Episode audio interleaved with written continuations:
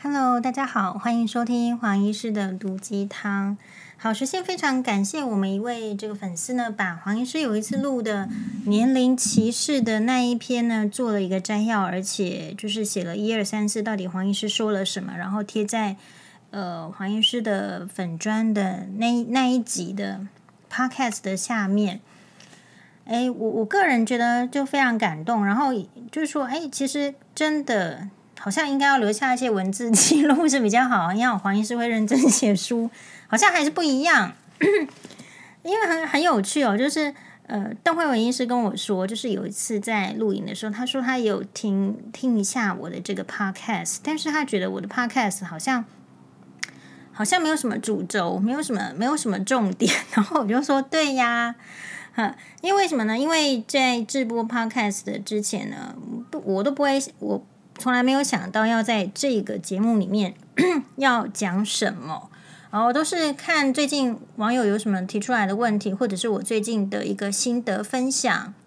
那会这样子的话，有一个受限是说，因为真的我们不是黄医师个人，不管是粉专或是 Podcast，都不是一个团队的经营。我觉得我还没有那个余钱哈，去去养一个团队。呃，然后就像黄律师跟我讲说，哎，你不是可以放到 YouTube 上才能赚钱吗？我跟他说，可能要放到 YouTube 上，我也不是很会，等等等等等这样。那当然，黄医师不是说没有人想要跟呃，就是跟我签什么经纪约，但是我自己觉得说，就是我们之前有跟大家报告过的嘛，你要跟我签经纪约，跟我我好像也不见得能配合你。然后，所以我现在是就是自己做的蛮愉快的，因为。我知道我的目标在哪里，然后我知道我的责任在哪里。黄医师今天会出来，愿意站到公众前面去，然后跟大家分享，或者说是 被酸民酸个几句，然后再颠回去。反正你丢我大便，我就丢你石头嘛。那 那我会这样的，是因为我有强烈的一个感想，就是说，如果连我这样的女生都过得非常憋屈的话，其他女生怎么办？哦，所以大家一直有一个很那个束缚在那里，可是应该要有一个更更宽广的讨论空间。好，所以黄医师今天说要讲这个减肥，不过减肥的议题其实一直就会在那里，食谱一直就是会在那里，然后目标也会一直是在那里。所以我黄医师今天决定呢，要先讲的是，我觉得是三十岁女孩的迷思。黄医师曾经在这个自己的这个 YouTube 频道叫做。叫做什么？呃，黄医师的黄宥嘉的东京非爱情故事。反正呢，就是里面呢，其实会有一些内容。然后它的内容，我觉得好是说，呃，因为直接用苹果手机里面内建的软体，然后声音其实还蛮清楚，然后可以放放一些照片、影片，我也是可以放。但是我现在不就是会说有一些角度会被切掉，所以后来我不是很爱用。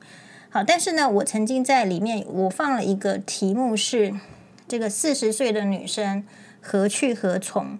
那那个时候会问会这个做这个题目，也是因为有人问我。然后四十岁女生何去何从这件这个这个东西呢？这个主题，其实在我所主持的一见钟情这个社团里面呢，是一个很普遍、很常见的问题。也那我们今天，嗯、所以。很多三十多岁的女生跟我讲说，其实看听那一集呢，也觉得很有收获。但所以，我们今天可以更来想一下，就是三十岁女生的迷迷思在哪里？然后三十岁女生的困惑在哪里？然后是不是有可能用别种方式来看待呢？好，首先我会觉得三十岁女生会陷入一个最重要，就是说三十岁。三十岁的话呢，对于二十几岁迈入三这个字头的女生呢，她会她会自己呢，就是好像这个五雷轰顶，其实没有人轰她哦，然后她自己就好像就是演那个琼瑶连续剧，站在那个 大马路上，然后雷雨啊，然后雨一直下，然后她自己就五雷轰顶啊！我三十岁了，三十岁还没有男朋友，还没有结婚，三十岁存款好像还不足以。多到去做什么事情，或者是说存款根本就是负债，或者是说还没有办法有，就是真正去做一些什么自己可以决定的事情。比如说，你可能带一个男朋友回家，你想要跟他呃共赴终身，可是呢，家里爸妈说你没眼光，你应该换一个，这个男人烂透了。好，然后呢，你就又陷入说啊，我我我真的需要换吗？好，或者是说三十岁的女生很重要的迷思就是，现在交了一个男朋友，可能已经交往了好几年，呀，也许五六年，甚至高达七八年的，其实这个男朋友不够好，呃，然后呢，已经习惯成自然了，也不太把你放在心上，感觉未来好像也没有共识，但是这个男朋友还没有提分手，所以。我虽然想要绕跑，可是好像周围都有一种无形的压力告诉我说，我可能就是如果没有跟这个男朋友在一起的话，我搞不好我下一个比他还更烂。所以现这个就是三十岁女生面对感情的迷失。然后三十岁的话，我想先举这个黄医师自己的例子是这样。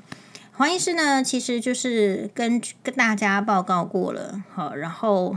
其实我不会呃很很期望就是讲前男朋友的事情，因为呢，诶，我我其实很感谢我这个前男朋友。如果今天黄医师有让大家觉得喜欢，或者是说觉得很棒的话，我觉得我前男朋友也是居功绝伟，就是是也是因为他的功劳。呃，因为我前男朋友是一个很棒的人，那我作为就是当下呢，当时我先喜欢他。那他问我说：“我喜欢谁？”我就说：“我喜欢你。”然后我们就在一起。这个我们都讲过了。呃，然后呢，所以为了要那个时候就是二十二十几岁女生的心情，就是为了要能够配得上这个男朋友，我们自己呢，就是脑筋中会有很多的想法，怎么样让自己变得更好啦，或是点点点。好，比如说，嗯，我们那时候配合男朋友到什么程度呢？我印象很深刻。其实我们不太出去外面约会。那可是呢，有一次他就说什么要去这个阿扁的造势场，好，在那个棒台北市立棒球场。那其实我是一个不参加 这种，我说过人多的地方我是不去的。好，但是呢，他约我去的话，我我就会去。所以二十几岁的女生就是会这个样子，所以有很多需要注意的点。好，但是我们现在就是讲来到三十岁。那呃，我说过，我虽然不是很喜欢提他，可是我觉得如果对众生有利的话，我觉得他也应该要牺牲一下，可以讲一下，可以讲一下的意思是说，我们就是在以前可能交往很多年，然后呢，后来就分手，没有在一起之后，你会突然发现，诶，怎么好像你到三十岁以后，你你对啊，你现在没有男朋友，你说要请人家帮你介绍，结果人家一问你是三十岁的时候。我在我那个年代，人家会觉得有一点难介绍吧，这样子的概念。然后呢，而且这种难介绍的程度会随着你的年纪更增加而增加。所以这边的话，大家就会有个自我的压力，就是说，好像好像就是那个传统说的，对不对？好像是说，呃，年龄小的有加分啊，男生不管再怎么喜欢，都喜欢这个 UK 等等等。可是我们这边要跟大家这个第一个要突破的三十岁女生的必须突破的迷思，就是第一就是你永远不要因为三十岁，所以你赶快要急着要去交男朋友。要去结婚，要去生小孩。如果你因为你三十岁就急着要去完成这人生的，好像别人已经完成，或者是人家胜券在手，人家胜券有望的人生，而你看到一个你就以为可以的话，就随随便便没有去做思考，或者是说已经看到烂，你还是没有看到后面的缺点的时候，这时候你会把后面的二十年的人生赔进去。好。那所以，我们还是要讲一些鼓励的例子。意思是说，三十岁的女生比较难介绍，那不是你的问题，是帮你介绍的人的问题。也就是说，要帮人家介绍呢，是有资质的。像黄医师就很会帮人家介绍，对不对？我们介绍的，你就算是三十几岁，真的够好，就是我自己觉得啦。好不，年纪不是他好不好的最主要原因。如果真的是情意相投，真的。呃，我觉得三十几岁还是可以结婚，然后还是可以生小孩，还是可以建立他自己的家庭。那他前面几年呢？可是他可能如果说没有比较会想的人，他可能前面就一直在煎熬。那比较运气差的人，就可能会因为内心自我的煎熬，就去挑一个烂的，也许会吃喝嫖赌。你知道有有些人会去嫖妓的，等等等。所以那你说像，所以有时候你说三十几岁难介绍，那不是你的问题，是介绍人的问题。嗯，比如说我曾经有一个学长就，嗯，他那时候快四十岁，他就叫我帮他介绍女生，我就说好，包在我身上。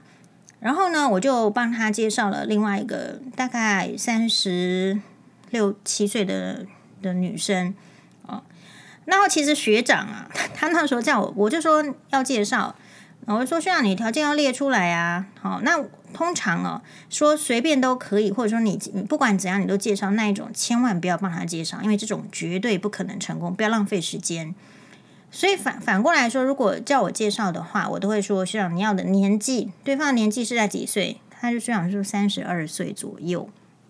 好，然后呢，呃，对啊，你就说学历怎么样啊？好，身高怎么样啊？你就是我通常会用偶像来区分。好，你你喜欢的女生的类型是松岛菜菜子 这个类型，还是 IU 啊？还是就是就是林青霞那个类型，还是林志颖呃林志玲那个类型？就他要给你一个很完整的答案，这样子我们才有办法介绍，而且根据这样子的去去把它做分类，然后提出来的人选，真的比较容易成功。好，所以回过头来，学长明明跟我讲说他要三十二岁的女生，我为什么给他三十七岁的女生？是因为我觉得这三十七岁女生真正好，好，然后学长的条件也真正好，所以他们两个应该可以先看看。好，然后后来呢，其实就。就成功了。后来学长呢，其实就是呃非常感谢我。其实我没有做什么事情，但是他就非常感谢我。好，常常会提供我八卦的讯息。好，那我作为一个媒人，就是说我也没有期望要得到什么。这个就是有一点助人为快乐之本。所以有时候你会说，三十岁的时候，你为什么会遇到一些呃挚爱啦？打击啦，或者是说没有被协助，其实就是没有遇到那种以助人为快乐之本的童子军条件的人在你的周遭嘛。那假设没有的时候，你自己更应该要做自己人生的，就是就是领航者，而不是靠别人来给你这里吹风啊，那里吹风，然后给你一个风，上面带着一个箭，你就你这这艘船就沉下去了。好，所以三十岁女生的第一个很重要的点就是，不要因为三十岁了就随便交男朋友，随便降低自己的标准。我们有说过嘛，玄彬的镜头难道是菜头吗？是吗？肯定不是啊！就说你不要告诉我，就是说我我三十岁了，所以应该要选菜头，我三十岁不应该选玄彬啊。你如果可以像孙艺珍那么好，三十八岁、三十七岁，你照样遇到玄彬，照样是很 OK 的。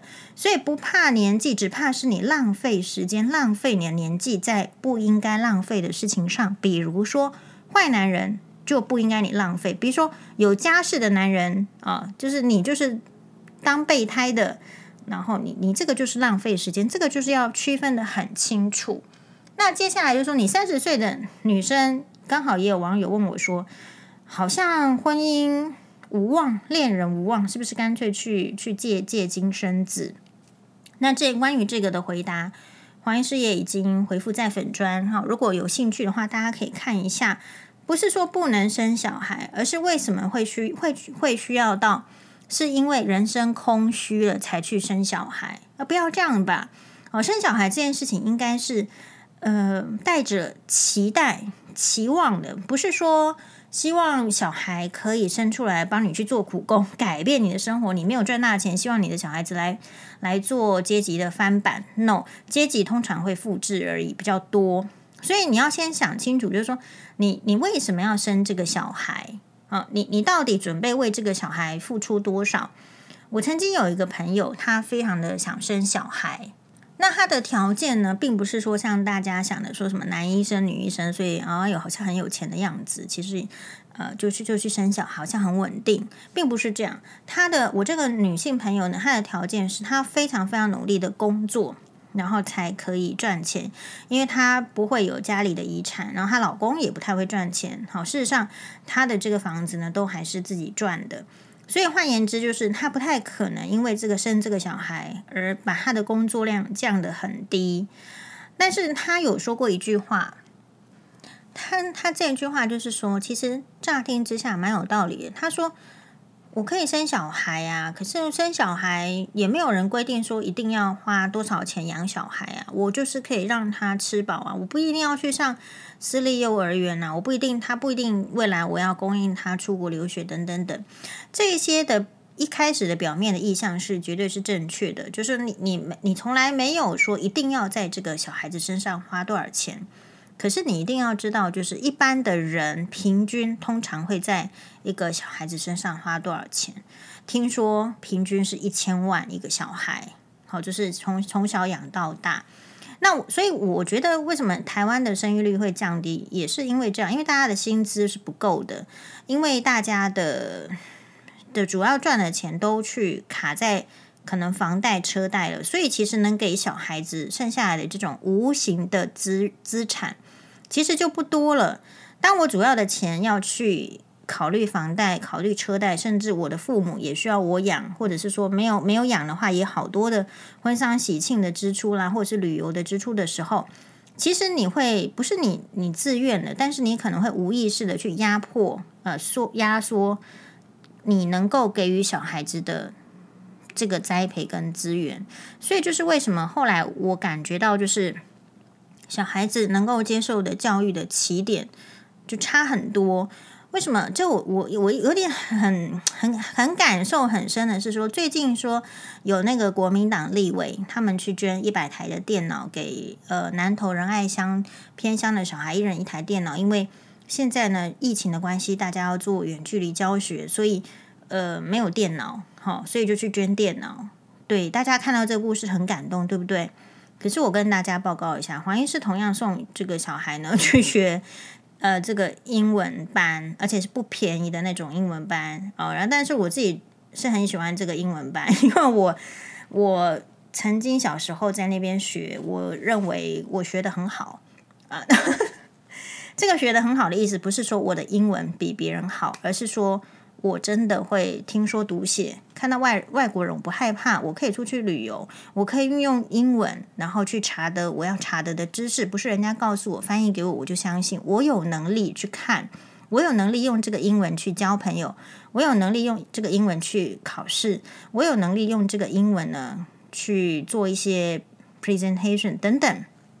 就是，所以我就说这个英文班很好。可是大家知道吗？有件事情有点 shock 到我了，就是，嗯、当这个疫情开始的时候，很多因为你有缴费转线上课的时候，其实我们这个班这个英文班的是不，是不支持线上教学的，所以这个班是没有 线上教学的哦。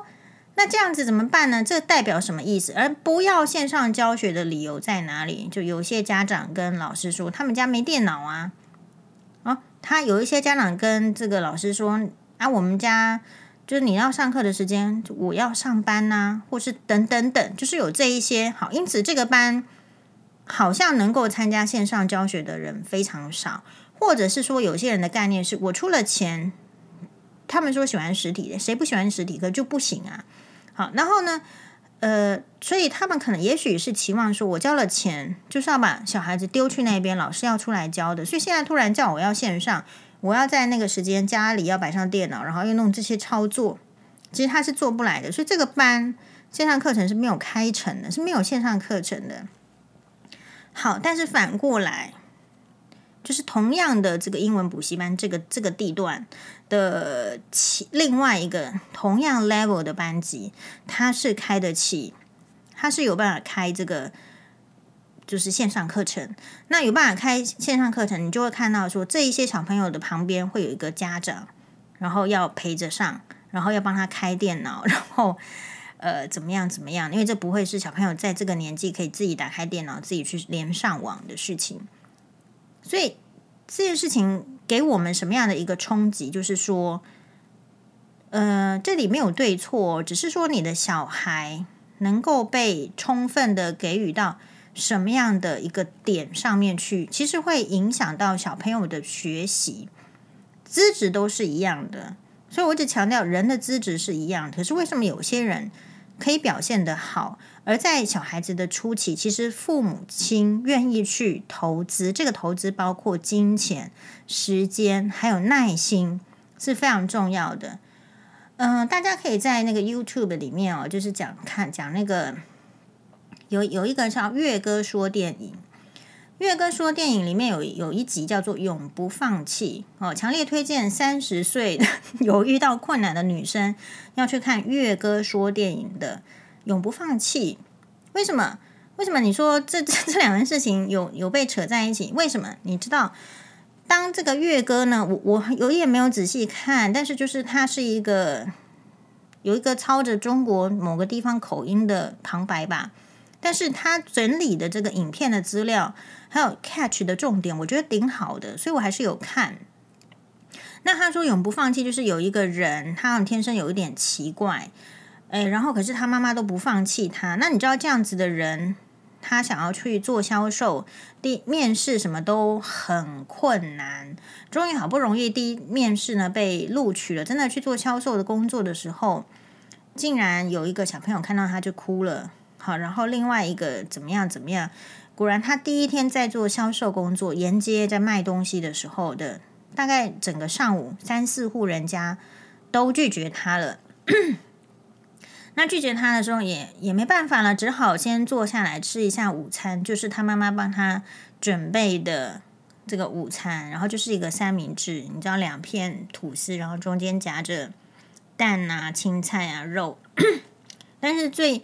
最最最那个最让人感动的，我觉得就是这个三明治。这个三明治的那个吐司的两边都用番茄酱写上了 “patient”，就是要有耐心，然后要有毅力，然后两面都是。然后这个这个永不放弃的这个有点就是天生有一点问题的男主角呢，长得比较奇怪的男主角呢。就当下就是说，哎呦，还是我的妈妈了解我，好像一定妈妈早就，所以妈妈是什么？妈妈要预期你小孩子遇到的阻碍、遇到的困难在那里。这个妈妈是超前部署了，她部署了一个三明治，然后呢，刚好就缓解了他那一天的心情。后来他慢慢做，慢慢做，有做起来。那永不放弃，大家自己去看。所以有时候 三十岁的女生会有一些困扰，是因为。就你的妈妈好像，或者是说我们其他更年长的女性，没有这样子告诉你永不放弃、超前部署，告诉你一些事情嘛？或者是说三十岁了，这个到底要听什么？人生真的还茫茫的、茫茫然的，所以大家要一起来去想。那重点是说，我觉得对女生来讲，三十岁还是一个非常年轻的阶段。所以，嗯，虽然黄医师分析很多，不要去生小孩，可。因为前提是，我觉得现在的三十岁女生还不够成熟，现在的二十几岁的男女生都一样，跟以前大等于以前年代的十几岁，所以现在虽然说三十岁那个只是一个数字上的意义，其实在你的生活的经验。还有广度，还有忍受挫折，还有对知识的这种摄取啊，哈，能能力什么，其实都只有二十几岁而已。所以三十岁的另外一个困扰是，我觉得啦，哈，其实就是没有相应的三十岁的程度。那这个不是贬义的意思哦，而是说你对于那个感情的那个嗯理解力，或者是。呃，能够接受的，其实不是三十岁那样子的年纪的经验，你还是会非常容易低潮，等等等，哦。然后，另外，我觉得三十岁的女生会会有比较三十岁女生的困扰，会在台湾这个社会比较明显的是说，其实台湾社会还是在。嗯，某一些的阶层里面，其实或者说你说广大的年龄族群里面，其实对女性有一种有意或者是无意的贬低，就是说会因为说是女生，然后就觉得说你你不可能做到，或者说因为女生，所以你就应该要怎么样。所以三十岁女生的这个困局，也就是她还必须要去。冲破而很难冲破别人的刻板印象，所以有时候搞不好的话，你三十岁女生就会屈服于职场的主管的，比如说性暗示，或者是被性骚扰，或者是呃一些不雅的这种侵犯。好，但那就是因为他觉得你可以可以这样做，可是三十岁的女生历练到那个时候，就会陷入一个讨厌感，就是。啊、我都已经三十岁，为什么还这样对我？这个也是一个三十岁的时候会遇到一个 一个蛮有趣的一个感想。好，所以最后呢，来提出黄医师对三十岁女生比较茫茫然的一个建议。我觉得三十岁哈，第一个，如果你还没有开始学投资，一定要开始学投资。如果你还没有开始运动，你一定要开始运动。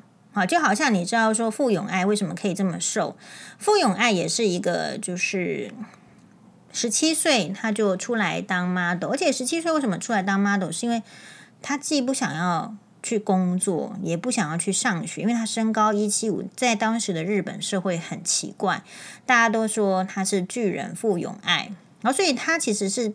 因为身高，因为我们觉得很好的条件被霸凌，所以同样的三十岁的女性，你其实是因为一个很好的条件而被霸凌，这个你必须自己提醒自己。好，然后呢，傅永爱，我我我稍微提一下啊、那她呢，其实在二二十出头的时候就认识一个日本的甜点师傅，就结婚，就生了一个小孩。但是在小孩四五岁的时候，他就决定要照顾他的这个儿子，所以就退出了呃时尚圈，就再也没有走秀。但是他后来又复出。那我们这边注意到一个什么重点呢？就是他在复出前跟后，他穿的衣服的 size 是没有改变，而且他一走出来就有气场。他说他每天早上起来之后呢，第一件事情啊，那傅永爱也离婚喽，离婚喽，离婚喽。好，那傅永爱呢，其实离婚不是一个太大的重点，就是个觉得个性不合嘛，就离婚了。所以有人问我说，是不是对这个离婚的女性不友善，不怎么样？不会，大家不会对傅永爱不不友善呐、对不对？还是各大厂牌争相的邀请，呃，然后傅永爱早上起来就会先做瑜伽，然后再做一点有氧运动，每天都是这样。所以，如果三十岁你还没有开始运动的话，你一定要开始运动，因为运动，我觉得某一种成分下呢，就会帮助你发展出运动员精神。即便你不是运动员，但是你在运动的时候。我感觉那个肌肉好像会有个记忆力啊，然后呢，你的这个体力会有个记忆力，让你觉得哦，我其实很愉快。一个人很愉快的时候，比较容易有幽默感，比较能够面对别人的这种呃不礼貌，或者是说呃提问，或者是一些挑战。我觉得会一定要开始一个运动的习惯。如果很忙很忙很忙，一天也要开始有两次，一个礼拜也开始要两次或是三次。然后，呃，当然前提是不要有这个运动伤害，你要暖身，还有这个呃冷却操都要做得很好。然后三十岁女生，我觉得还有一个重点就是你要开始保养皮肤。保养皮肤的意思是说。其实就是要活得健康哦，所以我们黄医师说要减肥，买一堆洛梨。大家知道洛梨的好处，其实不是只有减肥而已。有吃洛梨的人皮肤会非常好，因为洛梨它就是一个非常好的油脂，它有非常多的营养，非常的抗氧化。所以三十岁，与其在那边烦恼，那就是因为你还不知道有什么好的，让好的习惯、好的食物。好的人占据你的人生，那你就觉得三十岁还挺好的呀。我生活周遭都都是这么好，那你会觉得三十岁不 OK 吗？我觉得非常 OK。好，那今天呢就先讲到这边，谢谢大家的收听，拜拜。